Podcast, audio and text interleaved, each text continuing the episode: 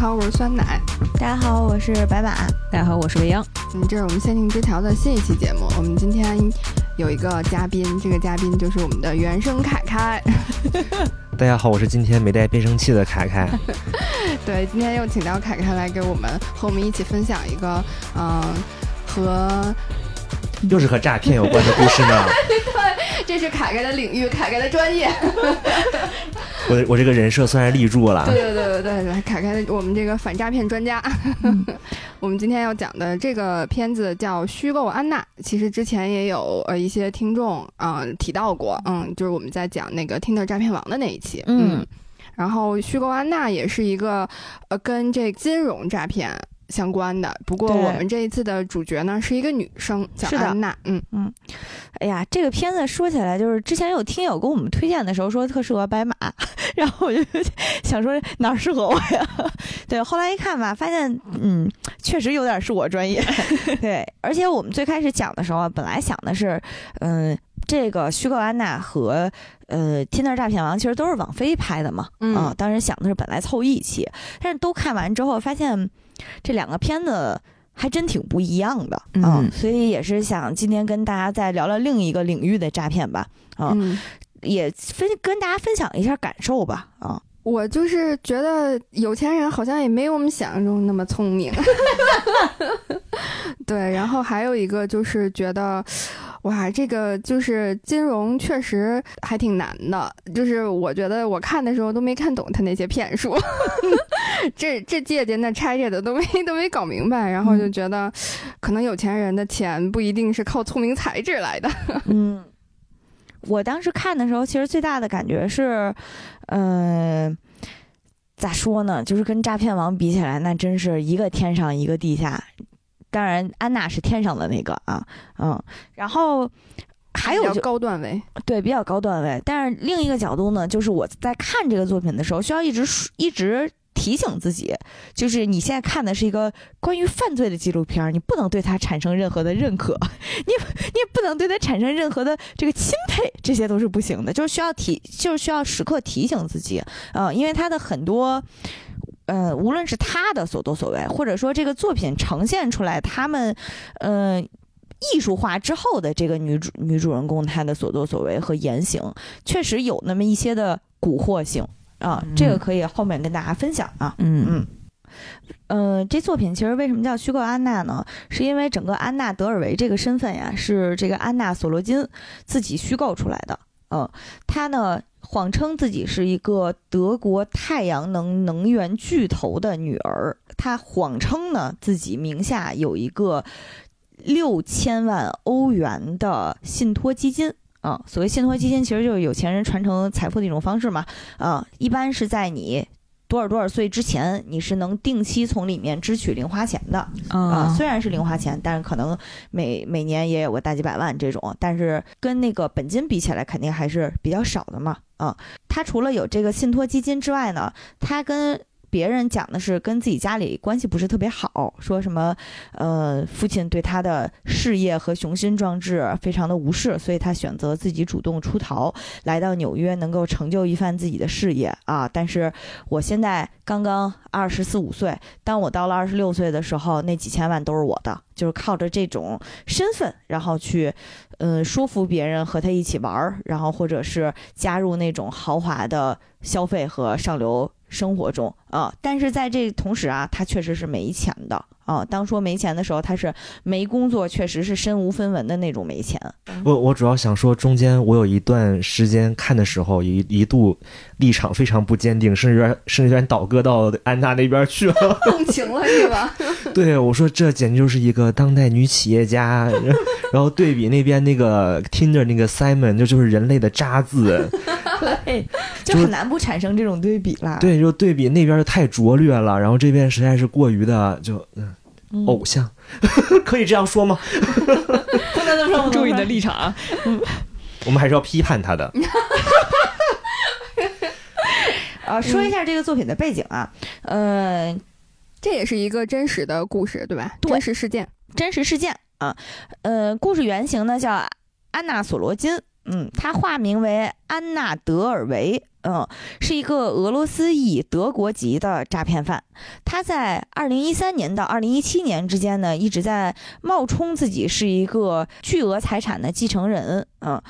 在美国呢，混入了上流社会啊。他身边是各种各样的，就是只有在各种什么慈慈善晚宴呀什么才能见到的那种名流啊。他冒充有钱人呢，对于这些银行。酒店，然后以及身边的友人进行欺诈。根据网上的记录啊，总额是达到了二十七万美元啊，这个是实际诈骗成功到手的啊。所以他最终只诈骗了二十七万美元到手，是吗？对，这个是他到手的。听起来其实说实话，并不值得。有一个这么大排场的一个作品嘛，但其实他真正试图想做的事情远远不止这些啊。这也是这个作品里面想跟我们去讲述的，怎么说？安娜德尔维创业史吧，可以说，嗯，这个虚构安娜这个作品呢，实际上是改编自《纽约》这本杂志，不是《纽约时报》啊啊，《纽约》这本杂志的女记者杰西卡普雷斯勒的一篇文章。呃，这个文章的标题的意思就是，呃，安娜德尔维是怎么戏耍了纽约的上流人士。哦，之所以这么吸引人关注，不光是。金钱的额度上面，更重要的是它有一个阶级上和阶层上的冲击力啊。跟大家分享一下这个故事啊，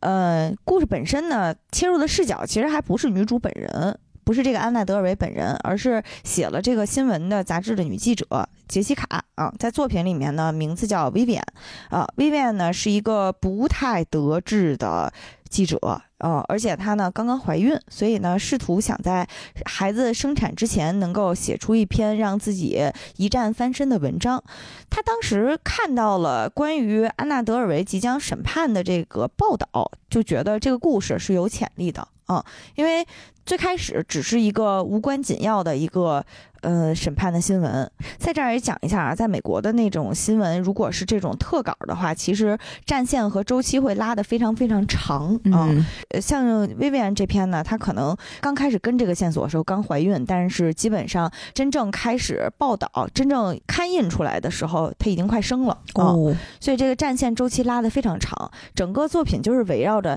她是怎样从一个小小的呃审判的新闻去挖出她。安娜·德尔维背后的故事是究竟以一种什么样的方式一步步成功的啊？在这个过程中，他遇到的是什么困难呢？因为涉及到非常多的上流社会啊，非常多的名流，没有一个名流是愿意把这件事情公之于众的，因为大家都觉得自己是丑闻，谁希望自己被爆出来被一个就是自己看不上的普通的老百姓给骗了一大笔钱呀？而且很多人是把安娜·德尔维视为了座上宾。啊，都是我之前盛情邀请过，甚至是巴结过他，啊，所以这个新闻爆出来之后，对于那个女记者来讲非常难挖出背后的信息啊。Vivian 用了我们现代人最直观的方式，就是他去那个 Instagram 上面去扒了各种人曾经和安娜德尔维有过交往的，也是顺利的就找到了安娜最开始曾经交往过的一任男友，叫 Chase。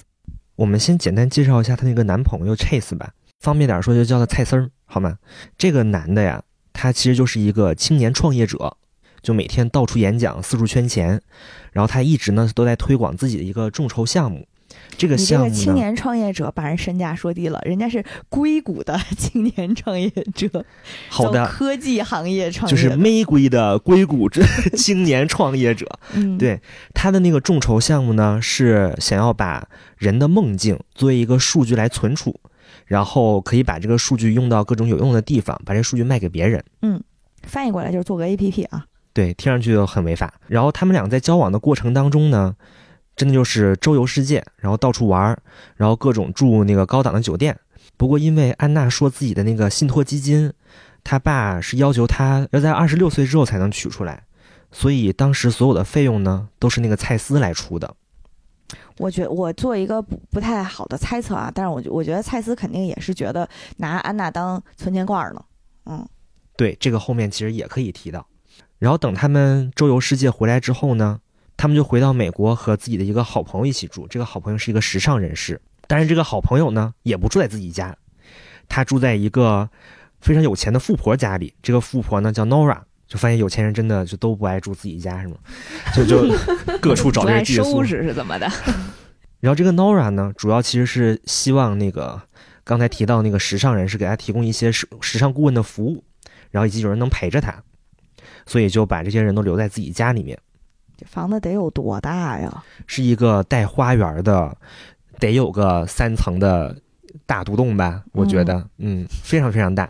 安娜在纽约郊游的时候，确实是遇到了很多人。嗯、她怎么说呢？在操纵人心方面有一套。比如，她曾经遇到一个名媛呀，是在一个画廊里面。嗯，当时那个画廊的时候呢，她正在欣赏一幅作品。嗯，这个名媛看到这个小姑娘好像正在欣赏，就过去跟她搭话，因为她应该是那个画廊的算是主理人，或者自己也是跟相关行业的。她当时跟安娜说：“嗯，这幅不错，对不对？”安娜就说：“也就那么回事儿吧。”啊、然后但是把她引到了另外一个作品前面，说我觉得这个更好。那是一幅什么作品呢？其实是一个刚刚被人发现的一个呃很早之前的女摄影师首次第一幅自拍照。啊，看起来很简单。当时那个名媛不太懂为什么这个作品好，好在哪儿？安娜就跟他阐直接做了一个品牌阐释、产品包装，用咱们广告圈的话说就是 manifesto 啊，这品牌宣言都上了，就说哎呀，在此之前，他都是用自己的摄像机记录世界，而在这一刻，他终于决定走在了镜头前面，把自己也记录下来。在这一刻，他真正意识到了自己的价值。这一刻是什么独一无二的？怎么怎么样？这是一幅真正的艺术品，怎么怎么样？啊，当时你能感觉出来，这个嗯，名媛可能被忽悠瘸了。他不是立刻瘸的，他还试图挣吧了一下。但是在他心里呢，同时也就给这个女孩挂上了个号嘛，就知道她一定是很有品位。因为在刚才的对话之中，其实安娜若有似无的提了一下，就是哎，我我其实二十六岁拿到信托之后，这里面画我随便买，嗯，提了这么一句，嗯，给个厉害坏了，对。然后呢，在他们环游世界的时候呢，正好有一天在刷 ins。就发现之前安娜在画廊里遇到那那位名媛呢，正在某一个特别奢华的岛上度假啊，自应该有个自己的私家游艇吧，啊，当时蔡丝儿一下就支棱起来了。作为一个经常在外头路演、忽悠各种大佬给自己投资的人，他绝对不能错过这么一个认识有钱人的机会嘛，所以就一直怂恿和鼓励安娜，你赶紧联系他，你就说咱现在人已经在那岛上了，能是要不要一起在游艇上玩？其实他们当时离得特别远啊啊，但是呃，在他的这个鼓励之下吧，反正两个人就用这种话术和方式连夜混上了那个游艇。然后在这段时间里面呢，我觉得其实好像是有一件事儿改变了安娜的一个整个的想法和状态。嗯我觉得啊，只是我觉得，登上那个游艇之后呢，因为名媛们见面就非常假的哈拉了一下，然后其中一个名媛对安娜说：“哎，我是不是在哪儿见过你？是不是在 SOHO 之家见过你呀？SOHO 之家是什么呢？是一个有钱人的俱乐部。这个俱乐部有多难进呢？我所知道的最有钱的名媛，也就是卡戴珊。哦，卡戴珊曾经申请了好几次加入，都被拒绝了。我这么厉害呢？嗯，所以这是个真实存在的俱乐部是吗？对。然后当他们问完 SOHO House 这个事情之后呢，安娜脸上的安娜的脸上明显掠过了一丝特别尴尬和慌张的那个气氛，就说：“嗯，我也不在那个俱乐部里面。”然后当时那个他这会儿还挺实诚，我必须说。嗯嗯，然后但是他就特别打趣的说一句：“啊，我以后可能我得办一个自己的俱乐部，然后我发发会员让别人进来。嘿呦呵，行，这格局这格局对吧”？然后还特别讽刺一下说：“我觉得 SOHO House 发的那个邀请实在太多了，他们会员太多人了，不够精。你看看，甚至还好像还我记得还加了一句像麦当劳一样。”这个太会讽刺了。然后，但是他们其实上那个游艇上的唯一的就最大的目的，其实是蔡司想要向那个科技界大佬来卖自己的产品，让那个大佬来投资。在这个过程当中呢，这个蔡司啊，明显自己的业务能力不太行，就无论怎么说，那个科技大佬都不是特别的感兴趣，也不是特别满意。在这个过程当中呢，那个大佬的老婆就上前就制止了。就说我们这一次是来度假的，你不要老聊你那些工作啊、什么东西、什么之类这些事儿的，多扫兴啊！确实是，但是这个时候，安娜就站起来了，安娜支棱起来了，嗯，然后展现了一番她自己非常厉害的商业谈判的能力。她上前面去，直接叫住那个科技大佬，跟他直接说：“我问你几个问题，你多大了？得有五十多了吧？我非常好奇，你是从哪个年纪开始做事变得畏首畏尾的呢？你刚才在说的话，你的整个态度，我在上中学的时候，我让我爸爸投资 Facebook 的时候，他也说过类似的话。他说啊，我有手机，我这给我朋友打电话不行吗？但是他其实本质的意思是我比你这个小姑娘聪明，我不可能做错的。在这个态度上，再加上一点厌女症，一瞬间你也会损失一个亿。就像这样，我爸当时也是这个样子。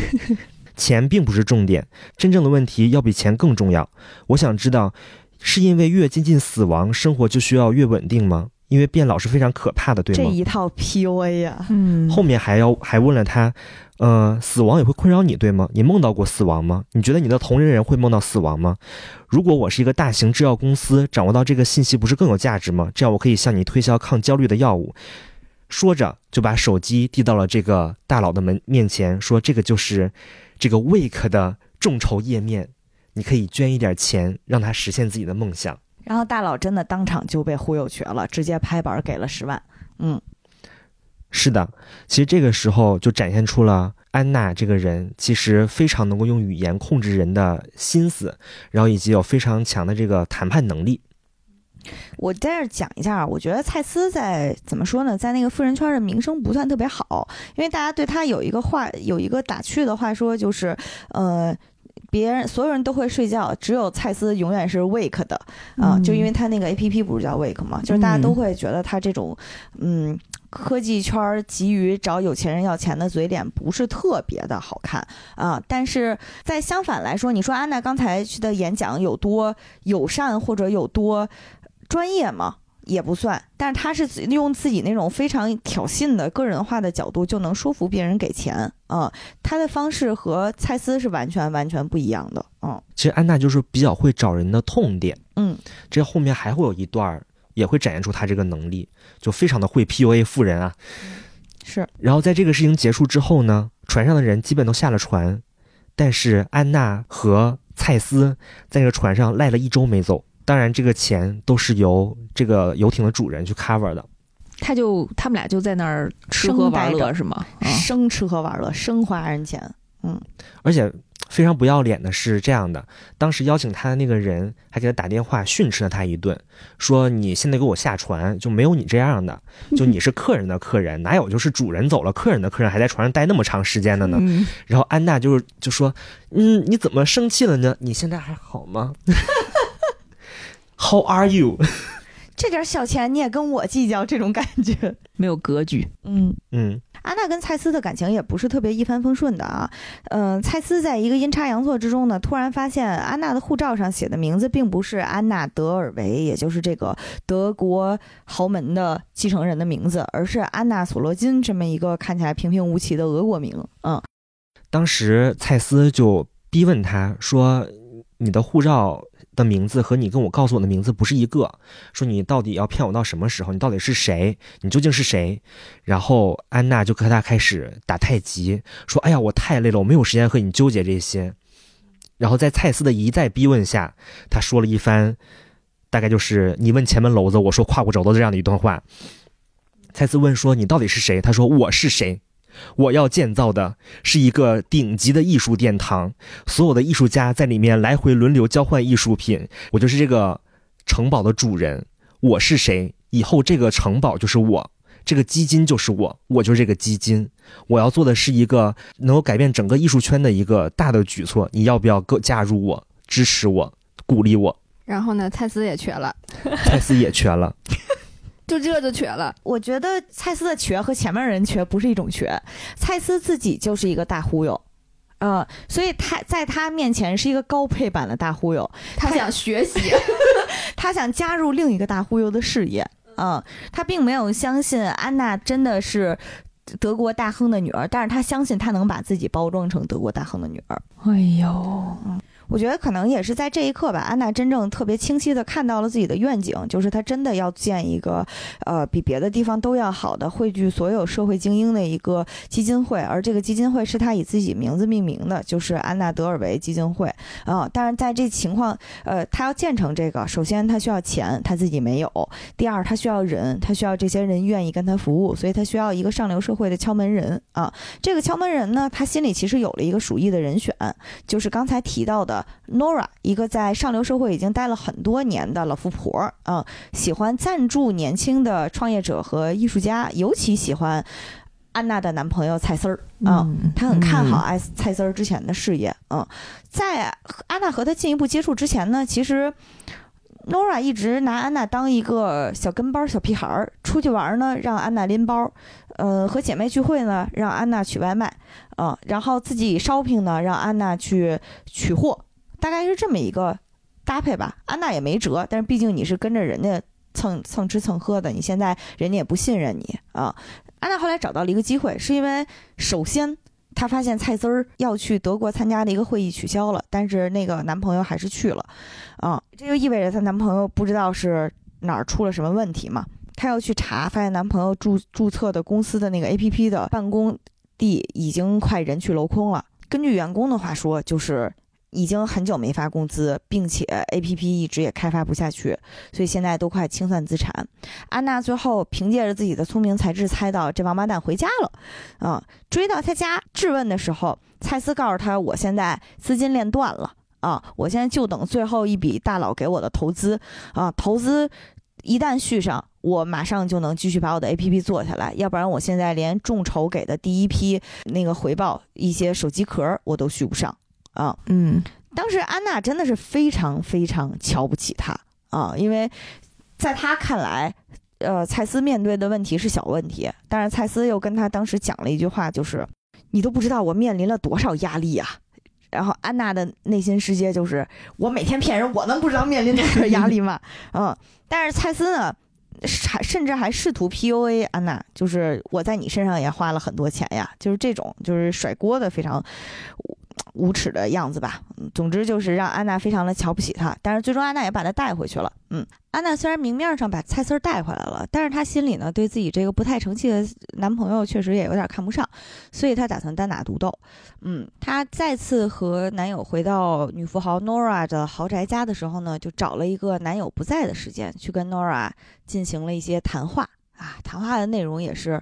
姐姐，我不知道你知不知道这件事情啊？但是蔡司他最近的生意好像不太行啊，啊，但是话没有我这么说的这么直接啊，但是话里话外是用一种特别白莲花、特别无辜的方式把这个信息透露出来了。嗯，当时 Nora 知道这消息必然是震怒的，就是我作为你们公司的顾问，然后你居然连你那公司跑路了、解散了，你都不跟我说。啊，就彻底的对蔡司信任破产，转而呢把自己的热情都投向了这个看起来对自己忠心耿耿的小姑娘啊。同时呢，安娜对她也非常投其所好的展示出来了 Nora 想看到的东西，比如作为年轻女孩的对于事业上的雄心壮志，然后对于时尚艺术领域的热情，然后尤其是那个平平时都。指哪打哪儿，就是说啥都捧着聊啊，所以诺尔对他特别满意，经常带他去认识自己的各种就是名流的朋友。也就是在这个阶段，可以说安娜是彻底建立了自己在纽约的时尚圈、名流圈的一个嗯关系网络吧。嗯，在他基本上把该认识人都认识差不多之后，他就非常快速的也出乎意料从诺尔家搬走了。哦，他搬走去哪儿住呢？他就开始借住在各各大酒店、豪华酒店。他离开 Nora 是因为 Nora 已经没有利用价值了吗？就是他已经不需要 Nora 再去帮他建立任何的人脉的关系了吗？并不是的，是因为 Nora 发现安娜一直在偷偷盗刷他的信用卡。嗯，安娜之前不是经常替他去各种店里拿货吗？呃，比如 Nora 定好了哪一件时尚设计师的新品，安娜就会去替他划卡以及替他取货啊。在那个过程中呢，安娜其实背下了他的信用卡号，从此就经常用这个信用卡号到处消费，就等于他也信用破产了。他在 Nora 面前，其实 Nora 有钱到什么程度？安娜花了他四十多万美元，但是 Nora 完全不知道，是银行发现了有几笔消费异常，给 Nora 打电话，Nora 才知道的。也是因为这个原因，呃，安娜连夜搬走了，嗯，避免被 Nora 原地暴打一顿吧，应该是。哦，逃走的。对，电呃美剧里呈现的是这样啊，但这个地方其实还有一点比较讽刺的，非常讽刺。就是 Nor Nora 在发现自己被盗刷的这四十多万美金之后呢，她就和自己在银行工作的姐妹说了一下这件事情，她的这四十多万美金，她可以不用还了，银行就把这笔账给消掉了。但是我们上一次在讲听的诈骗王的时候，那些个因为被诈骗而欠债好几十万美金的女生，到现在还在还着债。真是，富人其实不光是拥有钱，他拥有太多社会资源了。刚才说到他找自己在银行工作的姐妹，是那个银行的 CEO 啦，啊、这就消掉了。这就消掉了。是的，所以这也是为什么安娜敢骗有钱人的原因吧？就是有钱人太多钱了，你骗他他都看不出来，嗯哦，但是跟听的诈骗网里面的那些女生比起来，实在是太太惨了。那些那些，嗯，安娜真正想把自己的那个 ADF 安娜德尔维基金会建起来呢，呃，目前这个愿景在她眼前已经非常清晰了啊、她需要一群非常优秀的艺术家，之前通过 Nora 认识了，她需要一些呃上适配上流社会消费方式的专业人才，什么各种名流的厨师，然后各种策策展人、时尚工作者，她已经都认识了。可以说她在人这块是最不缺的啊，她有一种。人传人般的这个呃感染力和对人才的网罗能力啊、这里面比较难的呢，一个是这个选址啊。而且他还真的是艺高人胆大，直接就挑到了可以说在纽约曼哈顿非常炙手可热的一个地块儿啊、那个地块儿就是你你走过那个街区，你就会觉得这是这里最漂亮的一个地产，嗯。他直接就看到了纽约曼哈顿可以说非常顶尖的一个地块儿，那个地方呀叫公园大道南二八幺号，是一座令人惊叹的哥特式建筑，是纽约市的地标，而且甚至被列入了国家历史遗迹。嗯，现现在的业主啊，二零一四年入手价格是五千万美元，大概就是三点多亿人民币吧。嗯，安娜当时看中了那儿，想作为自己 ADF 的一个地点，所以想拥有这儿呢，她需要巨额的投资。嗯，现在她要解决钱的问题，她找到了一位华尔街投资顾问，叫 Allen。那个中年男人呢，最开始对她非常的不感兴趣，就是觉得你一个普普通通的小姑娘，凭什么来找我，让我帮你干拉这么大一笔投资呢？这个时候不得不说，安娜有个优点，就是她真的是绝不气馁，她换着花样的、换着方式的缠着艾伦，然后甚至赖在他的办公室啊。艾伦说：“你光凭跟我描述你的愿景，你是套不来钱的。我要商业计划书，我要看到明确的东西。”安娜就真的给他准备了一个巨厚巨厚的商业计划书，嗯，就是他自己写的吗？对他自己准备的一个非常全面的、非常完善的商业计划书。但是啊，在这儿我要说一下，这个是美剧里面所呈现的啊，具体他那个商业计划书没有特别明确的展示，嗯、但是可以知道的是，在实际。这个案子在现实生活当中立案的时候，确实有这么一个东西，非常明确的商业计划书。嗯，他是靠着这个东西，以及最后对于 Allen 一个怎么说呢，嗯、个性上的拿捏。因为 Allen 自己这个商业顾问的背景是什么？首先，这个人他是白手起家，做到了华尔街投资顾问，所以他也现在有点厌倦自己这种功成名就之后平淡的生活，他有点怀念自己年轻时候的激情，这是第一。第二是呢，他有一个不学无术的女儿，嗯，他那个女儿呢，相当于就是在家里坐吃山空，然后每天。嗯，尝试一下这个新鲜事儿，然后干腻了之后又说我要寻找自我，我要再干别的，你先给我打一百万的，就是这种啊、呃，退学了也啊、所以就是很不成器，他和他老婆都很操心。嗯、第三呢，就是这个律师他其实不懂艺术。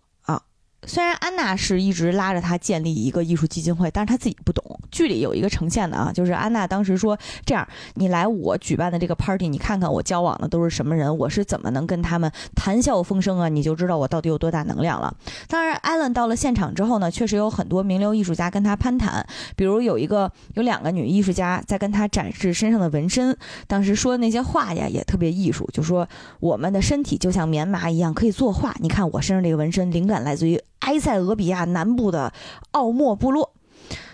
啊，然后当时艾伦都不知道怎么接了。艾伦说：“我去非洲看过肯尼亚的野生动物，那长颈鹿可大了。”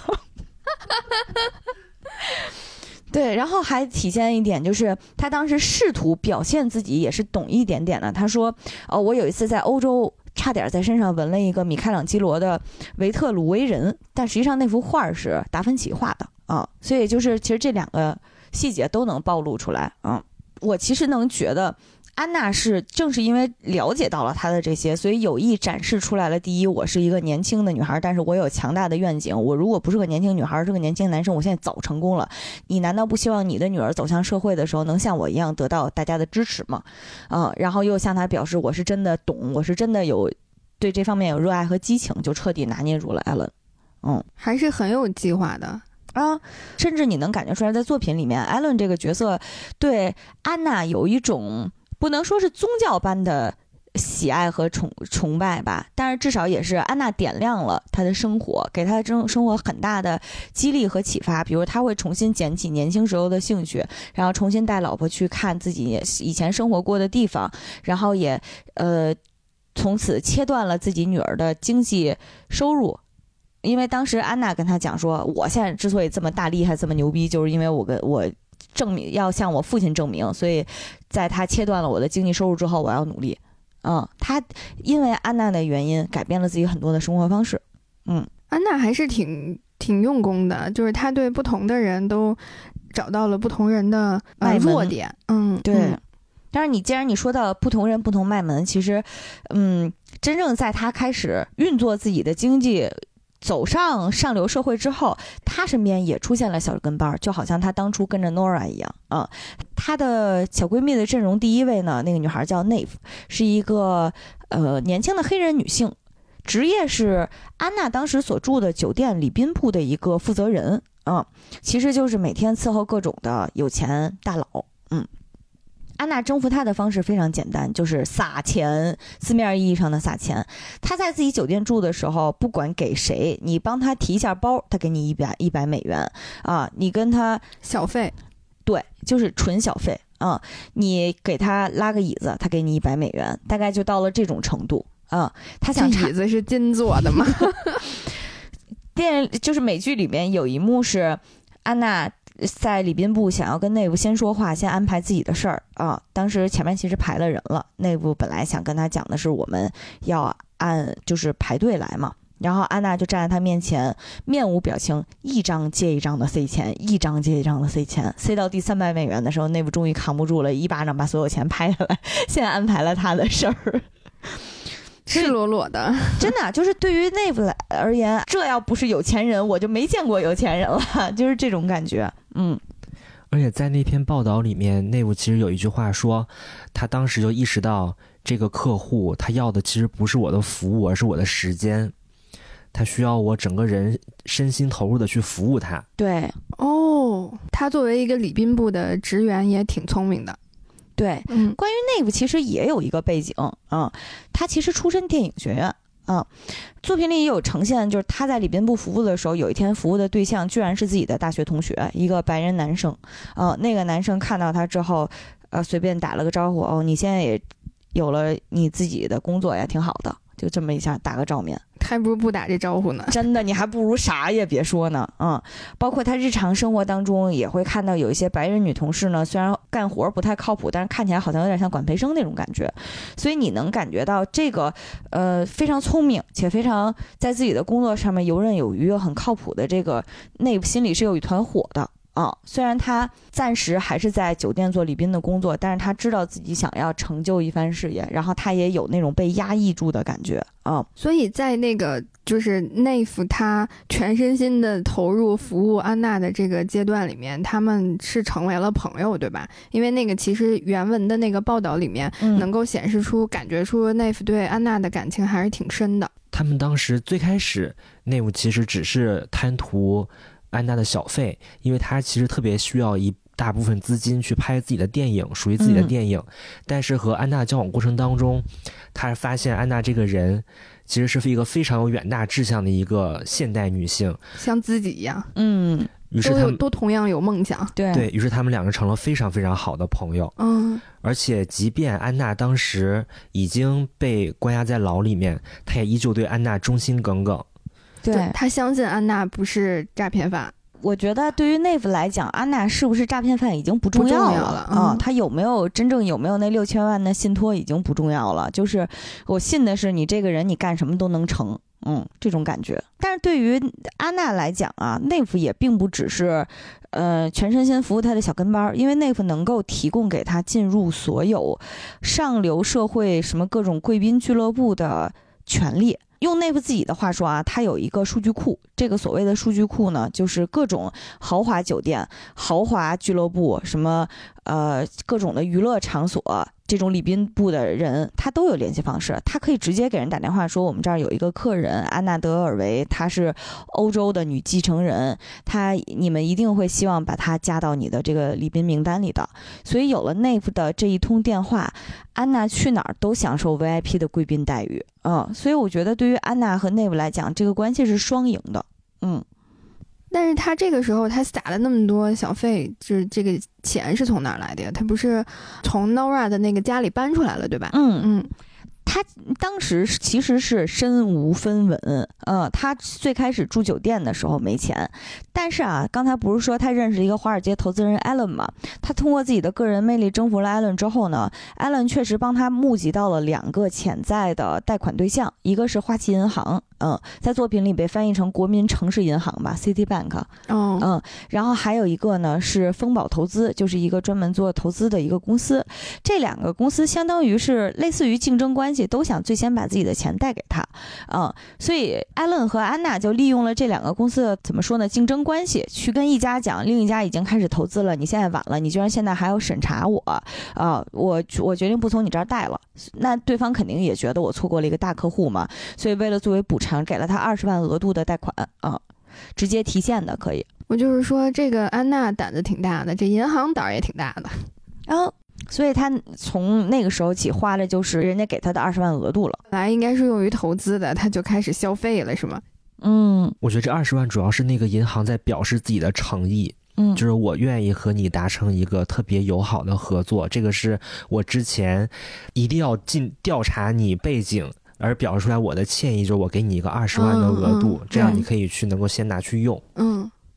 但是他这个额度，所谓的有额度，他也是要还的，对吧？对，嗯，是要还的。嗯，他当时其实一直是在等真正能给到他做生意的那个贷款那四千万刀。就真正投到他的基金会里面的那个项目的钱，对吧？。对等那个钱到账了，再拿去还对二十万。对哦，这不就是弄俩信用卡吗？或者 说巨额信用卡。当他那四千万到了之后，他是真的能把公园大道二八幺号给盘下来，然后真的能把自己的那个 ADF 给建立起来，嗯，然后那个时候他当他生意跑起来之后，他是能赚钱的，按至少按照他商业计划书里规划的，他是能赚钱的，嗯啊、那个时候钱对他就不是事儿了。嗯他另外一个当时交往的朋友呢，就更加典型一点儿。那个女孩呢叫 Rachel，是一个名利场的小编辑，也很年轻，跟呃安娜可能差不多大。那个女孩呢，嗯，属于是围着安娜转、占便宜的那种心态。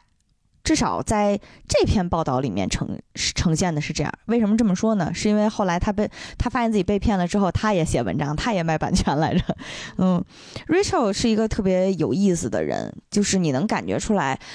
要一块儿吃饭，安娜说：“我请一个四人套餐，他就敢说咱换个六人套餐，吃的更饱一点儿啊、占便宜真的不手软啊、而且呢，他是属于那种真的心安理得的在花着安娜的钱的感觉。嗯，当时安娜等自己的这个基金会贷款到账的最后一刻，非常焦虑嘛，所以提了一个建议，就是大家一块儿去摩洛哥旅行啊、而且选了一个非常贵的酒店。嗯，去的人呢是安娜、Rachel 和另外一个女孩儿，但是那个女孩儿吧比较幸运，她刚到没两天不舒服就走了，躲过一劫。他们后面发生了啥？Rachel 最开始觉得有点奇怪，因为到了摩洛哥之后吧，嗯、感觉那个酒店里宾的女孩隔三差五的就来找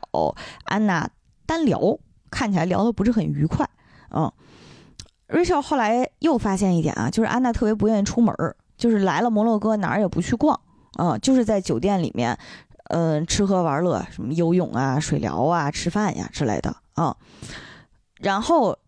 终于有一天，他们被几个彪形大汉堵在了门口啊，堵门的意义呢，就是你今天再不付房费，我就把你送到警察局去，大概是这样。嗯所以这个时候，那二十万额度可以取现的那笔钱已经被安娜花光了，是这么快？他逮谁给谁一百刀啊，这能金花吗？也是，他住的也都是奢侈酒店，嗯，但是他奢侈酒店的钱其实从来没给过，所以他那钱都用来撒小费了，是吗？全用来撒小费了。他为什么要这么做呢？呃，但是其实呃，他住内府那个酒店的时候，他把那个钱付掉了。对，那是他唯一一个付的酒店啊、哦所以其实也能感觉出来，他对内部可能是有怎么说真感情。因为当时内务的领班已经对内务下了最后通牒了，说如果你的朋友再不付房费的话，那这笔钱可能就要你来承担。所以当时内务就特别郑重的和安娜聊了一次，说这个钱你真的要付了，你再不付的话，我可能就会有特别特别大的问题。他不只是郑重，他甚至对安娜很凶恶。就我觉得，能拿出这种姿态来，本身证明他俩的感情跟其他人的感情可能还不太一样。嗯嗯，他能够比较这种方式的去对待安娜，但是他胆儿真大呀，他都没有钱了，还敢去摩洛哥，还敢住那么贵的酒店，真的，我当时看的时候也特别惊。他打算怎么收场呢？当时是 Rachel 吓坏了。因为那几个彪形大汉呢，真的是非常凶恶的堵门。当时给他们的通牒就是，你现在必须给我一张信用卡。因为安娜以前一直用的话术就是，这信用卡我给你了，刷不出来是你们机器的问题，真的就是这么硬聊啊。每对每一家酒店都是这么硬聊的，要不然就是我给你走电汇汇款了，回头你自己查吧；要不然就是我给你写一张支票，但是到最后没有一个能兑现的啊。但是摩洛哥真不是善茬，民风彪悍啊，就是你现在必须给我压一张信用卡，而且我必须要确认它是有预授权的。呃，Rachel 当时存了一线希望，就是那这样，我把我自己的信用卡压在这儿啊，反正我相信你，安娜，咱走之前你肯定会把这个钱给付了的，对吧？但是我这信用卡我就是压这儿，你们肯定不会花的，对不对？啊，然后得到了这个肯定的答复之后呢，他就把自己的信用卡压在了酒店，啊，他就觉得自己好像躲过了这么一劫吧，嗯，呃，然后呢，Rachel 那个时候我觉得还是比较天真的啊，他就觉得那咱就可以放心的出去玩一天了，对不对？他们去了当地的一个特别有名的景点儿，一个圣罗兰的呃纪念花园。啊、本来那个花园的门票也不算特别贵，但是他们还选了豪华 VIP tour，就是有专人讲解的那种啊、最后要花他们大概几千刀，嗯、结账的时候，安娜又是低头玩手机，反正你说什么我也钱也不不，我也没钱了，我就是不给，我给不了啊！周围又围上了一圈彪形大汉，这心理太强大了。真的不是一般的强大。嗯，当时 Rachel 翻钱包的时候，安娜就发现这还有一张卡呢，啊，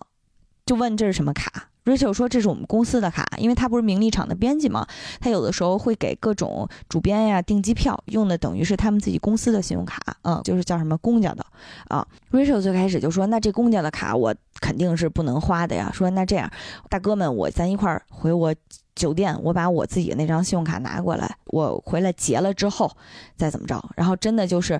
呃，花园里的彪形大汉送他们一块儿回酒店拿那张信用卡，嗯，花了四千刀，还没到花钱的时候呢，因为酒店那边也不放，就说反正你现在得给我一张信用卡啊。我们老板给我的命令就是，呃，你们这儿必须有一张信用卡才行啊，所以那信用卡不可能还你，除非你拿另外一张给我抵了，嗯。所以最后他就抵了，拿自己的公司的信用卡放在了酒店的前台，才把他自己的信用卡挪出来付了圣罗兰的钱。这得是他一个月的工资吧？嗯，差不多吧。嗯不都说时尚杂志的编辑都是赚着三五千块钱的工资，然后 操心着三五万的人的生活。嗯，我觉得在到那一刻的时候，Rachel 虽然觉得有危险，但是可能没有意识到有多大的危险。嗯，他就连夜打包就走了。啊？对，因为他他也不也不拿他公司的卡了。要不就说他傻呢，他就把他自己公司的那个卡直接就压在了酒店。当时除了 Rachel 之外，Rachel 还带了她男朋友，因为安娜是想要给他们拍一个纪录片儿，卡戴珊纪录片儿那种感觉对，而且她嗯那时候带货已经到最后期了，她想说把这一套东西都拍下来，所以 Rachel 也带了她的男朋友。Rachel 的男朋友其实是名利场的一个摄影的摄影师，相当于是，嗯，然后当时 Rachel 其实还特别天真的觉得安娜后面会把这笔钱都付掉，所以她当时还想留在那个地方继续玩儿。但是她的男朋友已经意识到危险了，当时 Rachel 的男朋友为什么这么笃定出问题了呢？是他们在摩洛哥度假的时候呢，有一天。安娜接到了艾伦的电话，艾伦非常开心的恭喜她说：“啊，你的贷款审批终于完成了。”安娜特别特别开心，开心到什么程度？她甚至直接跑出来让那个呃 Rachel 男朋友打开摄像机，然后说：“你现在给我录下来这一段。”然后又让艾伦重复了一遍这句话。但是艾伦重复完之后，紧跟着加了一句说：“唯一的最后一步呢，就是他们要去德国，去你家乡跟你爸爸亲自谈一下，确认一下信托的一些细节。”嗯。这不存在的爸爸和不存在的信托基金，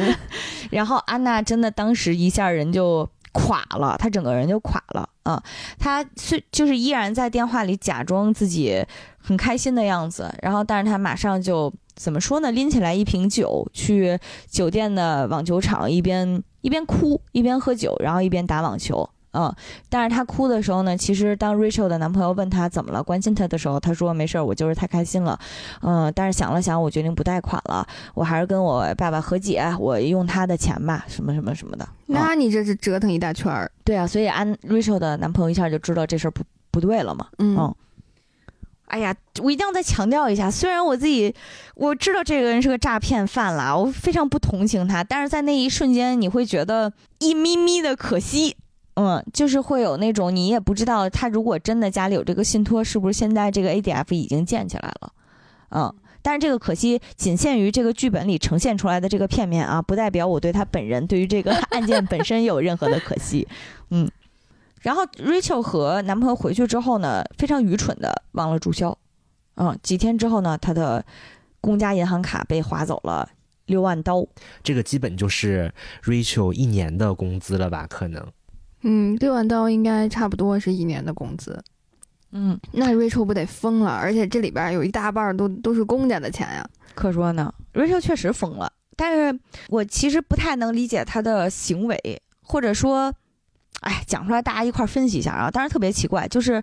呃，Rachel 既没有跟老板说，然后也没有立刻报警，他只是每天不停的催安娜还钱，不停的催安娜还钱。安娜每次都会跟他说，今天晚上就到账。啊，马上就转给你，就是每次都是同一套话术，到周五说周一，然后到早上说晚上，就是这种，啊，到最后呢，甚至他们几个人，呃，甚至 Rachel 和 Nave 和另外的一些小姐妹一块儿把安娜约出来单谈的时候，Rachel 已经面对着安娜哭哭啼啼的说：“你一定要还我钱，要不然我就我就没有办法在这家公司在在这个城市生活下去了。”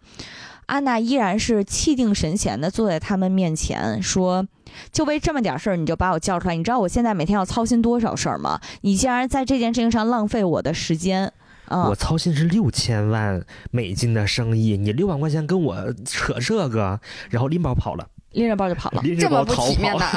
啊！说上个厕所，然后拎着包跑了，这么拙劣的借口 啊！”其实之前有身边的小姐妹建议 Rachel 说：“你现在应该报警，然后跟警察告发他。”呃，但是 Rachel 其实曾经说过：“说首先我不能在川普当政的时候这么对待一个移民的外国女性，所以她曾经对于安娜是有一份这样的体贴在的。嗯，但是后来在面对自己被追债之后呢，这些其实就顾不上了嘛。尤其是安娜自己也不是什么善茬儿。嗯，Rachel 后来就选择了。在写了一篇报道曝光她，但是呢，他们公司对他也是毫不手软的，就是要不然就是你自己承担，而且我要把你开掉。瑞秀去警察局报警的时候，其实还是挺受挺受创的，因为就他的情况来讲，你甚至很难算信用卡欺诈啊，因为这个属于一个你没有办法证明安娜是盗刷。这个听起来就像也像是你自己主动慷慨的拿出了信用卡嘛，啊，所以警察可能虽然跟给他挂上了一号，但是并没有打算跟他去挪出警力抓这个人啊。警察跟他说的是：“你知道我现在手里处理的是什么事儿吗？我有两个杀人犯，然后什么一个放火犯啊。你现在要让我给你找你那个六万块钱消费吗？”跟安娜说的一样。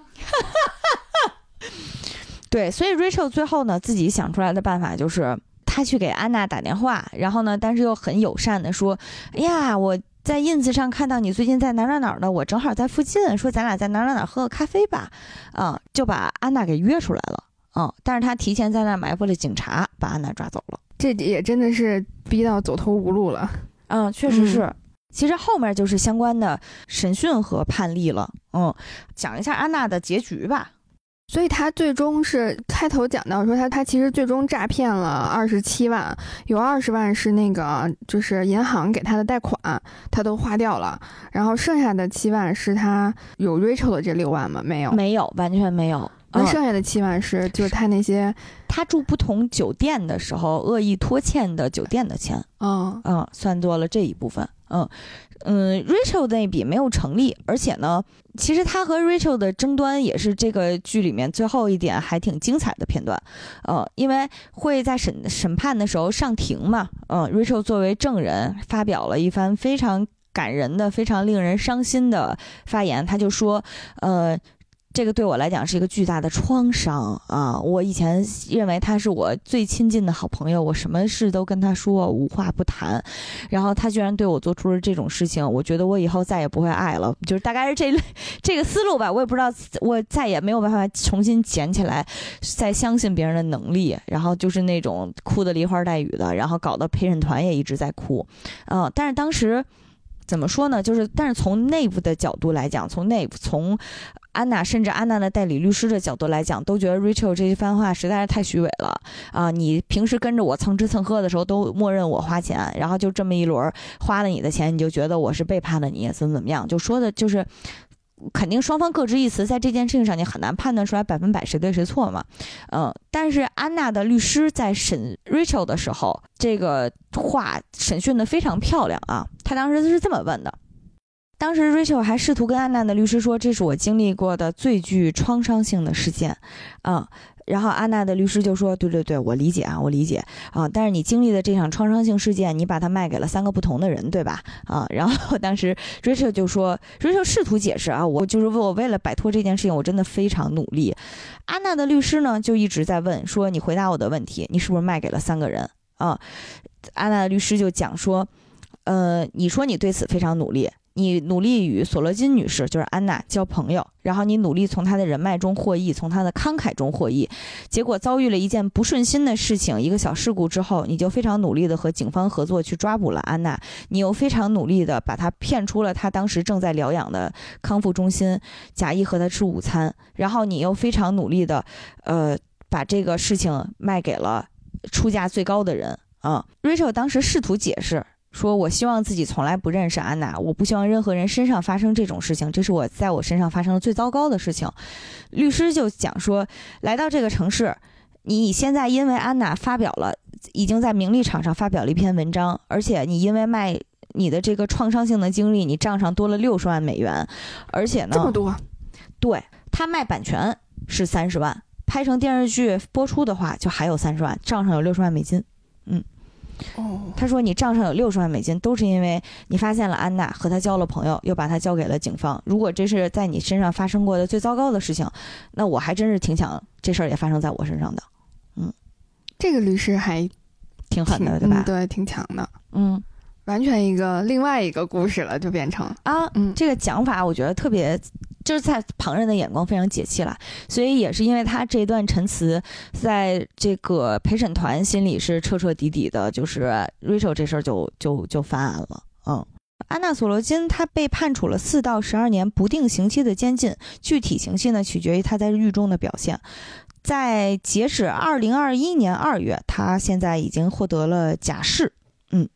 又让我想起了那个《听到诈骗网》里面的那个 那个男的。那男的好像就做了五个月吧，我记着。我觉得这那男的干的事儿更可恶，怎么判那么少呢？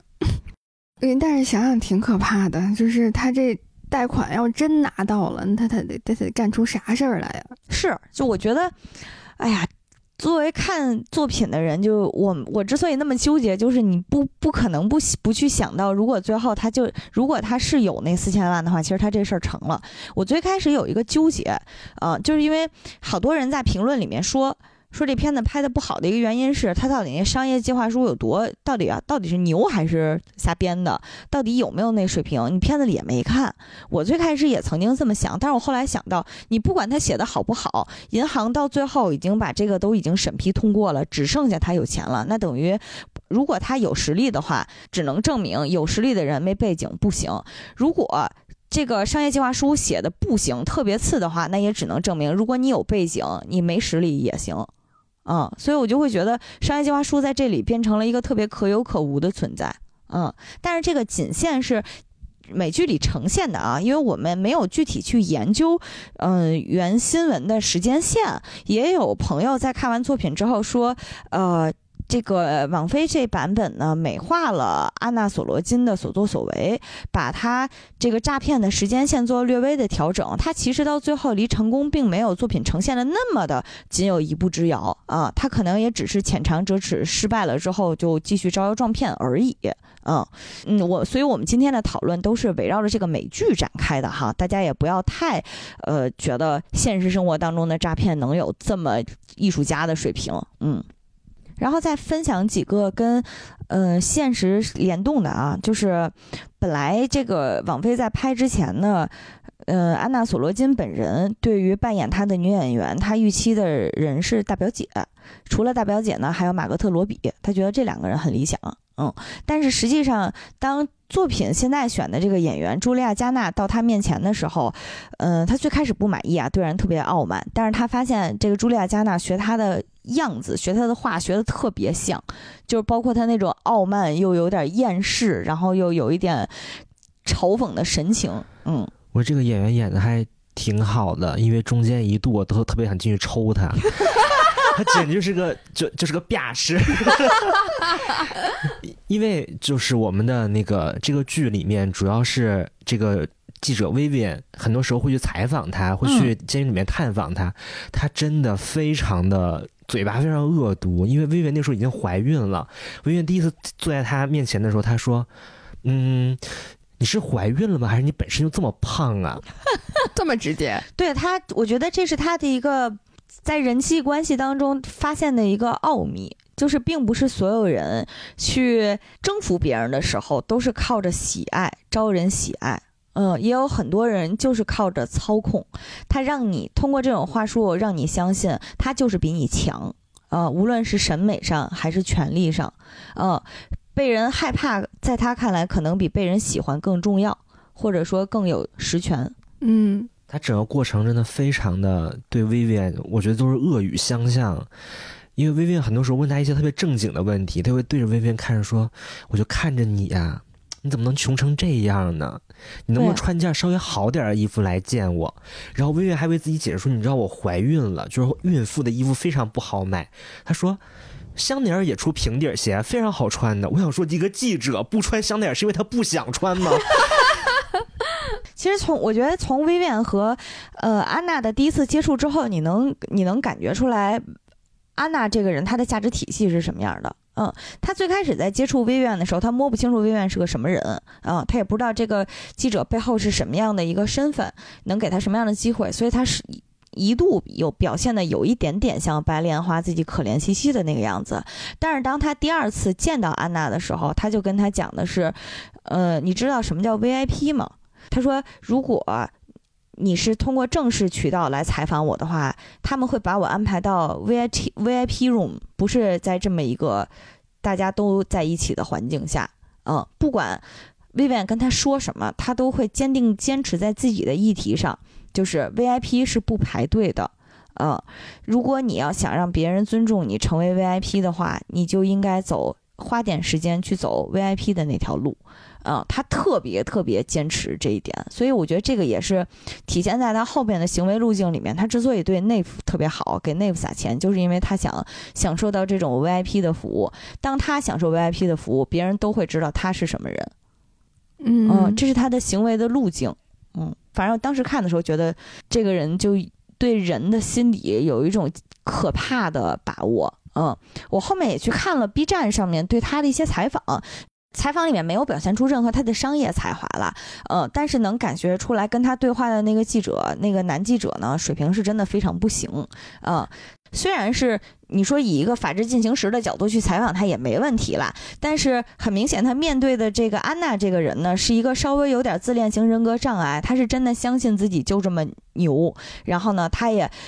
全然不给你任何面子的一个人，比如那个记者当时跟安娜去讲说，说。你有没有意识到，你的商业规划其实就是纸牌屋，就是就是根本根基不稳的啊。当然，安娜说，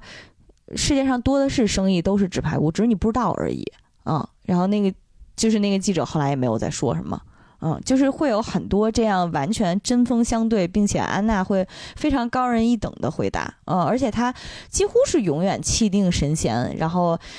微笑中不失着礼貌，但又很疏远的那种神情，嗯，而且他这个人在采访的过程当中，他很多时候说话特别绕。就比如说，当你问及他背后那个信托基金到底怎么回事儿，以及他的家族什么什么事情的时候，他总能绕回到我要做的那件事情是一个非常大厉害的事情。对，是一个非常能够成就我的整个人的人生的一件事情，所以你们要相信我那个我那个 ADF 是真的，你就不要再纠结于我背后那个信托基金是什么了。我是谁根本不重要，我要做的事情才是重要的。就是十分会转移话题、转移注意力，他他他还是一个挺好的提案的，真的真 的。因为我当时看的时候，我就想起来身边有一些朋友啊，就怎么说呢？因为人很 nice，所以他就遇到特别。用他的话说，非常避世人，他不知道怎么处理，嗯，然后我就发现安娜提供了一个特别好的思路，就是她永远都盯在自己的议题上，不管你说什么，我都会坚持问我想问的问题，然后坚持去寻找一个答案啊！我觉得这个能力非常了不起，不会被人带着走，嗯，就是他不把别人带跑，已经已经是他仁慈了，这种感觉。让我整个听下来觉得，虽然我现在也没搞清楚他最终的这个背后的动力是什么，但他真的还是挺、挺、挺执着的，而且十分的就是有毅力。就是他在这个过程当中遇到了那么多，就是筹不到钱，然后被人怀疑的这样的。瞬间，然后他都能一直挺下来，然后而且一直在不断的去强化自己的这个所谓的这个这个梦想，这个基金会，然后说的就到最后，我感觉他都已经把他自己说相信了。我觉得他是真的信，嗯，就是因为在最后辩护的时候，呃，他跟律师讨论辩护策略。嗯，律师讲说，现在检方给他角度，他们的策略是说服你的这个罪犯行为非常的危险，叫 dangerously close，就是一步之遥吧。啊，所以律师这边想给他的策略是，那完全没有啦，怎么可能呢？他差，他根本就没有差，没有机会骗到钱。他就是，当时律师的策略是，每个人我们内心都有这么一点点的安娜啊，你平时不会撒点小谎吗？啊，你平时发个照片的时候不会选个滤镜吗？啊，你会不会偶尔也会骗骗人啊？这个是律师的策略。啊，就说完全没有那种危险性，但是安娜听完之后直接就急眼了，就是大吵大闹，说你这么说，你就是在说我无能啊！我完全不是一个骗钱的人，我我是一个企业家，我是有我有自己的商业追求啊！如果我想要钱的话，我可以直接嫁给那些有钱的混蛋银行家。嗯，所以当时我看到他说这些话的时候，稍微会觉得，甚至有那么一毛钱的燃这种感觉。嗯嗯嗯，他是不是有点自恋狂啊？我看到的一个说法是说，他这种他体现了一种自恋型人格障碍，就是他真的相信自己是无所不能的，然后他有些谎言是完完全全说服自己的。嗯嗯，至少这个作品吧，会真的会让你有一种。阶级对立感，啊，只能这么说了。就是，比如说，律师之所以对于安娜投入了这么多的感情。他是真的有一点点认可，在作品里面给律师的身份是他娶了一个特别有钱的老婆，就是出身非常的好。他跟自己老婆聊的时候，他就提到，我现在有的时候跟你去参加你的朋友的聚会，我会想起来在我小的时候，我去酒店当门童，去给人打工泊车的那些经历。呃，我直到现在跟你的朋友站在一起，我都觉得我还是在泊车，嗯，就是矮人一等的感觉。对他像 Nave。他也像 Vivian 一样，就是心里有团火，有一股劲儿，我必须要证明我自己，嗯，就是这种感觉，嗯嗯。包括 Rachel 去警察局报案的时候，呃，警察局的那些律师听说你们住酒店花了六万块钱，现在告诉我你是划错了。他说这个城市连换枪套的钱都没给我，然后现在让我帮你去查你这六万六万块钱住酒店的钱，就是也是会略微有一点点的嘲讽吧。而且当时 Rachel 还去找了检方律师，找一个律师说了他这件事情。说我被这个人骗了六万块钱，我现在可以有非常明确的证据证明这个人就是骗子。嗯然后那个律师给他回复说，我现在手里面有十起谋杀案嗯，要去做，你这六万块钱根本不算个事儿。但是呢，这个安娜好像还骗了一些银行家的钱，他们那个钱可是大钱，如果他们提起诉讼了，你的这个钱才有可能会被认定为某一项指控放在里面。但如果你想单独以你自己的这件事情提起诉讼的话，是不太可能的。基本上可以确定，就是你平民老百姓的钱不太像钱，但是嗯真的那些银行的钱才是真正的钱，就还挺心酸的。嗯，包括 Nora 的那四十万，连这个流程都不用走，直接就免了。因为在整个过程当中，其实安娜在最开始，他其实也见过很多的这些，无论是设计师啊，还是房地产商啊，还是说那个地产商，他们都去跟他讲过自己的 ADF 这件事情，但是所有的这些人都在给他踢皮球，说，哎呀，我们这个地儿就。做生意的逻辑啊，不是说你有一个特别好的一个商业计划我就给你做了，我们其实需要一个特别好的一个给你做一个非常好的背书的人，但如果你这个连都没有的话，你哪怕有一个特别好的一个计划都没有什么用。所以他后来才去把自己的目光投向了 Nora，然后通过 Nora 又再再次重新认识一遍这些人之后，这些人从甚至都不用再听一遍他的计划，只说哦，你认识 Nora 呀，那这件事儿可就好办了。当时看的时候就想起之前听的一个说法，就说资本只会锦上添花，它不会雪中送炭。嗯，它永远就是用那句话，就是有马太效应嘛，就是钱只会流向更加有钱的地方，所以就未来是一个穷者越穷，富者越富。嗯，听起来稍微有一点点悲观啊。嗯仅限于资本主义国家。嗯，有一个影评啊，国外的影评人写的，他说资本主义是一种病，安娜德尔维是他的一个症状。嗯，但是其实延展一下，在我觉得在任何环境下都是这样的，就是咱们有一句古话叫“先敬罗裳后敬人”，就还是其实就是看人下菜碟儿的那个意思。我看到你身上的这些珠光宝气的东西，我就知道你是我值得尊敬的人了。嗯，我最近在看《甄嬛传》，里面其实也你是重温吗？啊、我是第一次看，我真是第一次看。就其实里面也能感看到很多这一点。就当一个这个嫔妃啊，在得宠的时候，他身边的丫头和奴才甚至都沾光，能用的东西都是好的。但如果一旦这个人稍微出一点什么事儿，如果失宠了，那他身边所有人都变得黯淡无光，就可能比你小四级的人都会欺负你这种的。我我我其实听完想到了一个点，就是为什么安娜她会选择在纽约呢？就是他的这个基金会要设立在纽约，就是纽约不是都有一种，就是你来到纽约，只要你肯努力、肯奋斗，你就可以有收获的这样的一个连诈骗犯也信这个。典型的，就是可以实现美国梦的那样的一个地方。我感觉是这样的，嗯，所有就或者说他的公公关形象是这样的。对，所有人到纽约都是，嗯、带着自己的雄心，带着自己的目标来的，嗯，然后但是我是觉得有的时候就是这个阶级确实挺残酷的，然后就是你都可能没有办法进入到，就别说了解游戏规则了，你可能都进入不到这个游戏的这个范畴里，嗯，确实还是挺残酷的。像你刚才说的啊，就是那个，其实专栏文章对于你刚才说的这个有一个特别好的一句话，他说：“看着纽约的灵魂，安娜意识到，如果你用闪亮的东西、大量的现金和财富的象征分散人们的注意力，他们将无法看到任何其他的东西。”啊、我觉得这句话真的是高度概括了安娜后面的各种行为轨迹，她各种撒钱，然后骗骗 Nora 的钱去包装自己，然后跟别人忽悠的时候用自己的那些背景，其实剩下那些人根本不了解她啊，但是通过那些话已经全部蒙蔽了他们的眼睛。我觉得这个片子挺适合我的一个原因是，这片子算是一个恶女集锦吧。就是刚才其实故事里主要讲的是安娜的各种行为，但是美剧里面给 Vivian 就是那个女记者很多的呈现啊。那个女记者是个什么身份呢？其实前面最开始交代了她她刚刚怀孕啊，但是她其实有一段前史，这个前史是以前写了一篇报道啊，那个报道特别简单，就是类似于《你爱纽约》的一百件事儿吧。啊，他其中负责跟进的一条新闻呢，是一个十几岁的男孩因为炒股赚了几千万美元。啊，这个线索是他老板给他的。他当时写的时候觉得有问题，跟他老板说，他老板就说没事儿，这线索我提供，你随便写。啊，但是出版之后呢，这个男孩就被曝光根本就没这事儿。等于他就变成了一个捏造虚假新闻的记者，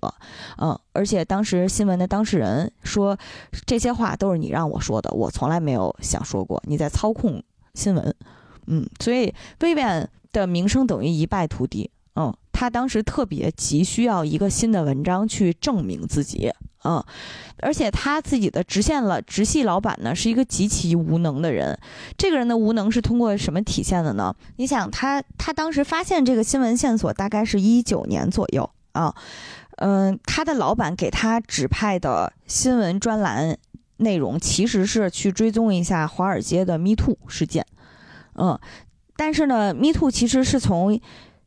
一七年起就在好莱坞已经起来了，这已经是一个过时两三年的一个新闻线索了。他老板依然觉得这是一个挺好的新闻，所以证明没有一点点的新闻 sense 啊！而且薇薇安在薇薇安的吐槽里面呢，其实一一七年的时候呢。曾经，他的老板去追踪过哈维·韦恩斯坦，就是 Me Too 最开始的那个呃罪犯的消息。然后他追踪一通之后，说没有任何的线索，没有任何的新闻啊，只能证明这个人要不然就是不不敢报，要不然就是不想报，也要不然就压根儿就没有这个能力啊。所以就是这么一个老板一直在压制着薇薇安啊，而且呢，在薇薇安已经跟自己的这个领导去提了我要写他的时候呢，他们依然认为。发生在安娜身上的不过是一个愚蠢的社交名媛的一个故事，而薇薇安看待她的方式呢是，这么一个欺骗了大银行、金融顾问、对冲基金、律师事务所、房地产开发商、慈善家、画廊、艺术品经销人、时装周的所有人，他才二十六岁啊，这么一个人物，他不可能只是一个愚蠢的社交名媛。所以我觉得从他老板看待这个新闻和看待安娜的角度，能看这个人肯定是有很多很多偏见的啊，也是一个很浅薄的人。嗯，Vivian 最后给自己文章的定性呢是，我的文章是关于二十一世纪美国梦里面的骗局，是对于我们理想的偷窃，甚至偷窃了总统的职位，以及包括束缚女性的野心，以及为什么诈骗文化会持续存在。就是当时这一通出来，就是你看看这格局 啊，然后彻底的说服了老板的一个老板的老板吧，嗯。最后，他的文章火了之后，也是有这么一个反转，就相当于他的老板呀和他的老板的老板呀，这两个人都觉得你真是太厉害了，咱这新闻一定要继续跟踪下去啊啊！你继续再去挖挖他，再去看看他现在这么火，嗯。然后薇薇安听到这儿之后，他真的扭脸就走了。我觉得那一刻他也能感觉出来，就是嗯，这些人他没有办法看到能量的本身，他们每次看到的都是能量的残骸，嗯，会有这种感觉。对，这些都是剧里的，但是本身啊，那个微院的原型就是写文章的那个 Jessica 那个女记者，确实也是之前遭遇了一次事业上的滑铁卢，类似于类似的情况啊。但是实际生活当中，她翻身比现在还要快。她第二年就通过一篇专栏报道火了，那篇专栏报道被改编成了另一个好莱坞电影，是珍妮弗·洛佩茨演的那个《舞女大盗》，也是卖了版权啊，很成功的一个女记者，现在在名名利场。然后作品里面。安娜其实还挺会打性别牌的吧？她这个性别牌不是说她真的能利用自己的性别优势去征服哪个男人，事实上她从来没有过。甚至内部还帮她轰走了一个试图，嗯，投资她并且性骚扰她的男性投资人啊。当时安娜说了一句话，她说：“男人每天在做的事情比我糟糕的多，但是他们即使失败了也是向上走的。”这个其实不光是一个概括性的内容，在作品里面那个她找的华尔街投资顾问 Allen，等于完完全全是。凭着自己的眼光看走了眼呀，然后甚至还以自己的名誉拿出了担保，但是事实上他连一笔钱、一笔什么投资服务费的预付款都没有拿到，嗯，但即使是这种情况，他依然被提拔成了房地产部门的全球主管，这样还能升职呢？啊，嗯，然后他那个男朋友蔡丝儿，呃，那个硅谷骗子，做了一个空壳 APP，扎了一笔钱之后呢，依然又去傍了个。迪拜，迪拜富豪去给人家做什么什么未来的科技产品啊？就感觉这些人好像犯了错误之后，并没有受到什么太大的影响吧？至少也是，嗯。而且安娜在剧里面也说过类似的话，她说很多时候我去跟那些人讲我自己的商业愿景，他们仅仅是只是看一眼我的身材、我的样貌，甚至我头发的颜色，就开始对我整个人下评判了。然后以及他在和艾伦。讲这件事情的时候，他也说过一句话：如果我是一个男人，如果我现现在穿着得体，并且口音也特别的正宗，那我还需要有这种敲门砖来每天找你吗？我可能就不需要了。所以他其实一直对于自己这个商业愿景禁锢在自己自己这个性别的身躯里面，可能有一种不甘和一种就嗯，不不愿意服输的这种一个心态。然后《Vivian》这个片子让我特别感慨的一点，就是完全呈现了一种女性面对生育的不一样的态度。嗯，她刚开始跟踪这个线索的时候，刚刚开始怀孕，嗯，然后到她发表的时候，正好是临产。嗯，他极致到了一个什么程度呢？就是他第一次去产检，然后大夫给他 B 超，看到这个胎儿在他肚子里很活泼的时候，本来是一个很开心的画面，然后 Vivian 真的是捂着脸，特别大声的喊了一个那个 F F word，C 语言，嗯，对 C 语言喊了一声 C 语言，啊，然后接了一连串的 C 语言，嗯，她丈夫就说：“你一定要给我个理由，你为什么要毁了我人生中最美好的一刻伊万平静了一下，跟他说：“说我现在面临的情况是，嗯，这个即将到来的婴儿要中断我非常非常努力的才能就是翻盘的这个事业之路。”嗯，所以我并不是不欢迎他，但是我想到这一切，我就会非常非常的沮丧。嗯，我觉得这个视角还是挺挺不一样的。嗯，他那个样子就好像是肚子里面有一个定时炸弹会毁了自己的事业一样。嗯，然后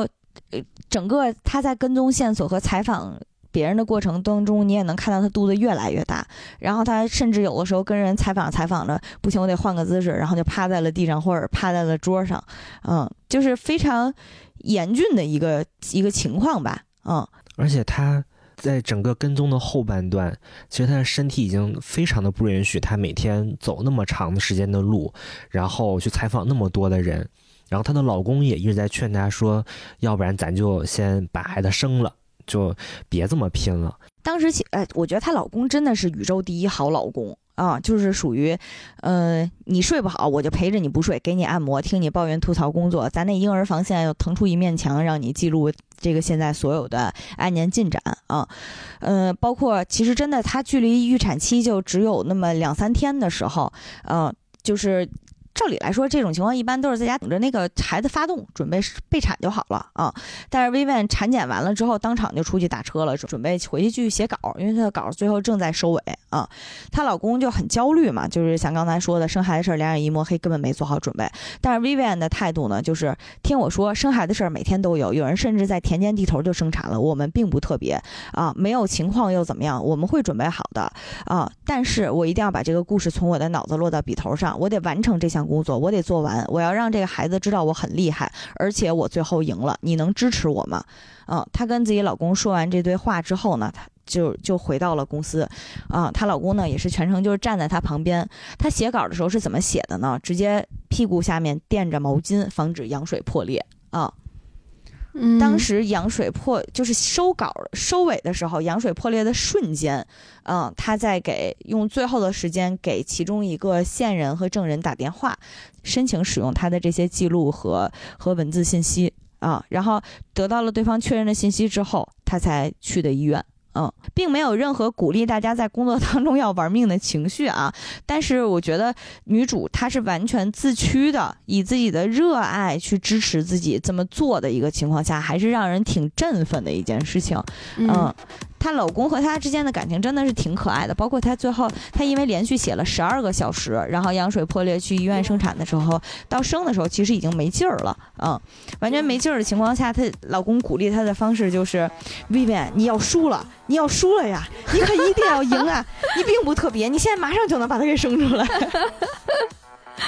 老公还是很了解她的。对，特别了解他，然后俩人相处也能看出来就挺可爱的，确实是，嗯，其实我整个听下来，就是我们以前想的这个金融圈儿、投行圈儿得是多需要多么就是专业的背景和多么缜密的思考，还有那些数据的计算，才能真的投出一个项目或者真的做一个决定。然后就是感觉有钱人，我们这个整个的这个资本的世界应该是这样运转的才对的。嗯但是其实从这个剧里面能够看到，可能真实的情况不一定是这个样子的。嗯。嗯，就是它运转的这个规则，可能跟我们，嗯、作为普通的人来讲，想象中的神秘，对大厉害，对对，然后就是发现，呃，好像就是得，就是我们如果想要进到这个这个圈层里面去运用他们的游戏规则的时候，就会发觉自己可能也也有一定的程度就迷失了自我，然后可能就会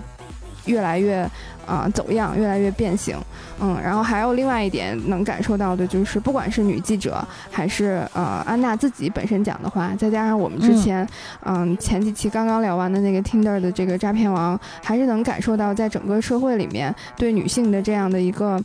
嗯刻板的一个印象，还有一个呃从整个体系上的一个压制，以及对女性的感情的一个不重视吧，我觉得，或者甚至是轻视嗯，对，甚至是可能想要去利用女性的这样的呃感情上的这种弱点。我觉得在这个整个，就是我们刚好聊完 Tinder 诈骗王，然后又聊到这个虚构安娜，其实还是能够完全的串起来了。嗯嗯，就是你可以看到虚构安娜的那个，就是这个作品里面能够看到那些比较就好几个女性的形象，其实她都是呃心里就刚刚白马已经提到过很多次了，就是心里有一团火，嗯，她是有她自己的这个真正的热爱或者真正想实现的这个目标。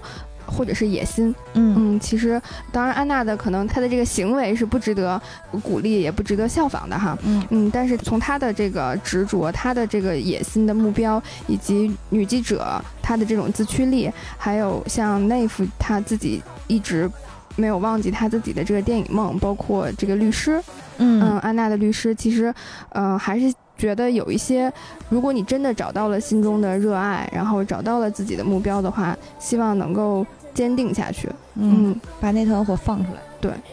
好，最后呢，非常感谢大家的收听。我们再强调一下啊，今天所有的讨论都是关于这个作品的，然后和现实案件没不完全划等号。我们完全不支持、不鼓励、不赞同任何的犯罪行为，不赞同任何的欺诈行为啊。好。保命之后呢，呃，无论你是使用哪个平台，都欢迎大家在评论区和我们交流你的感受啊，或者把节目分享给你身边的同好。另外，还可以一起加群讨论吐槽、聊天、收福利。加群方式已经放在我们节目介绍里了，有薇安和白马的微信号，先添加我们的微信账号，给大家拉入群中，以及喜马拉雅和苹果播客支持评价专辑。如果喜欢的话，记得给个好评哦。我们下期再见。